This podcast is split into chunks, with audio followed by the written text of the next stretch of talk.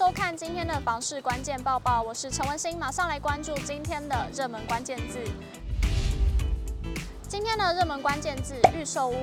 永庆房产集团统计了今年第一季实价登录预售屋的交易资讯，马上来看最新的统计数据。二零二三年第一季全台七都预售屋交易量较去年第四季减少了百分之九点七，较去年同期减少了百分之三七点五，显见全球经济下行，平均地权条例政策已经对第一季预售屋的交易件数产生影响。观察二零二二第一季和二零二三年第一季预售屋交易量的变化，七都皆有下滑的现象，其中又以台北、新竹县市、台中这三大都会区的预售屋交易量减幅最为惊人，分别为百分之六十三、百分之五六点八、百分之五二点二，已经低于去年同期的一半。进一步观察七都各行政区的表现，比起去年同期，台北市预售屋以北投区一百零五栋为交易的大宗，不过松山区、大安区、南港区及万华区的交易量减幅却高达了八成以上。新北市则以三重区的八百三十八栋交易量最多，不过八里区也有近八成的减幅，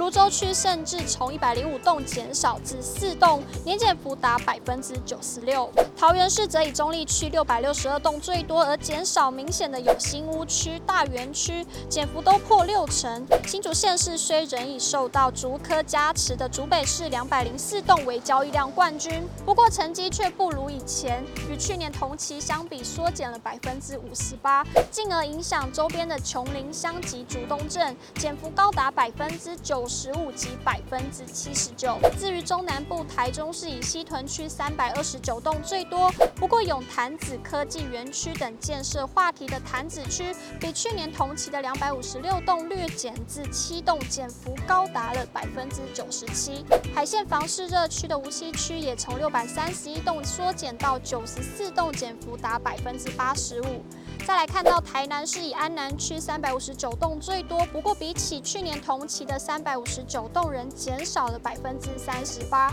而高雄市则以小港区两百九十栋最多，但受到科学园区台积电话题影响，使房价上涨的前金区及桥头区减幅高达百分之九十二、百分之七十二。全球居不动产情报室总监陈秉诚表示，预售屋市场因交屋推案的情况以及可供新建的区域地带大小与多寡等不同，不能因此来判断区域房市状态。比方说，没有土地可供新案，但居住饱和、机能成熟的区域，就不可说预售新屋量少来代表当地的情势。还有很多建商会与客户讨论延后交屋再登录，一波及揭露上的客观度。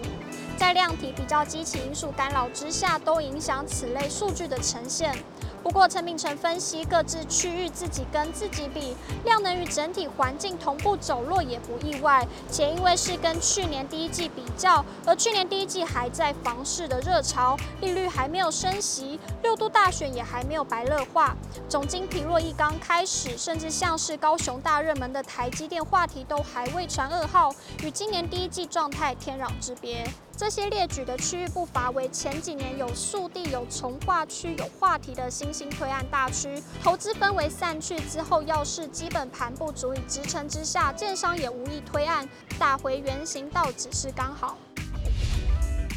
今天的精选新闻，首先来看到有一名人妻欢喜与老公婚后搬进新城屋，住了三个多月，因为老公的诸多家规让她崩溃的喊想逃。不过原 PO 的抱怨却引来网友的两极反应。该名人妻举例老公的三大规矩：第一，厨房跟浴室非常怕水垢，老公说一旦停留就会有垢，要及时擦干，每次洗完碗盘还要再用干抹布擦过一遍。第二，桌椅不可以靠墙，要小心不能碰到墙壁，因为会弄脏油漆。原坡抱怨，只要碰到或不小心刮到油漆，老公就会很焦虑，连正常使用的痕迹都不能接受，坚持要小心维持，撑满一年再重漆。第三。开电视就要开冷气，由于原坡家里买的是 OLED 电视，又有西晒，老公怕很贵的电视过了会坏掉，而开完冷气还要再开送风一小时，不然冷气会发霉。网友们对此意见两极，有网友力挺原坡表示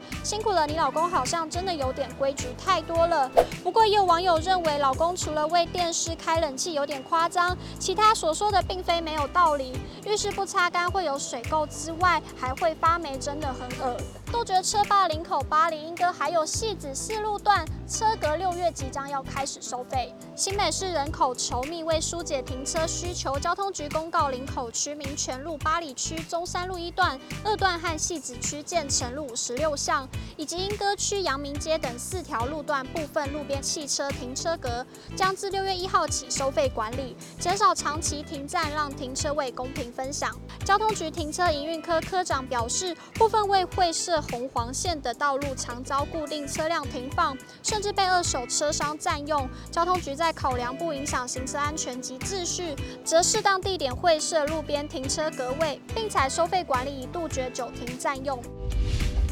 今天的买房卖房，我想问有网友提问：大家买二手屋会把马桶换新吗？有网友说看马桶新不新，旧的会换，新的或干净的换上面的盖子坐垫就好。也有网友表示原则上都会换新，有网友回复会两间浴室打掉重用。以上就是今天的报报内容。如果您喜欢今天的影片，请不要忘记按赞，还有分享，并且按下订阅支持我们。我们下次见。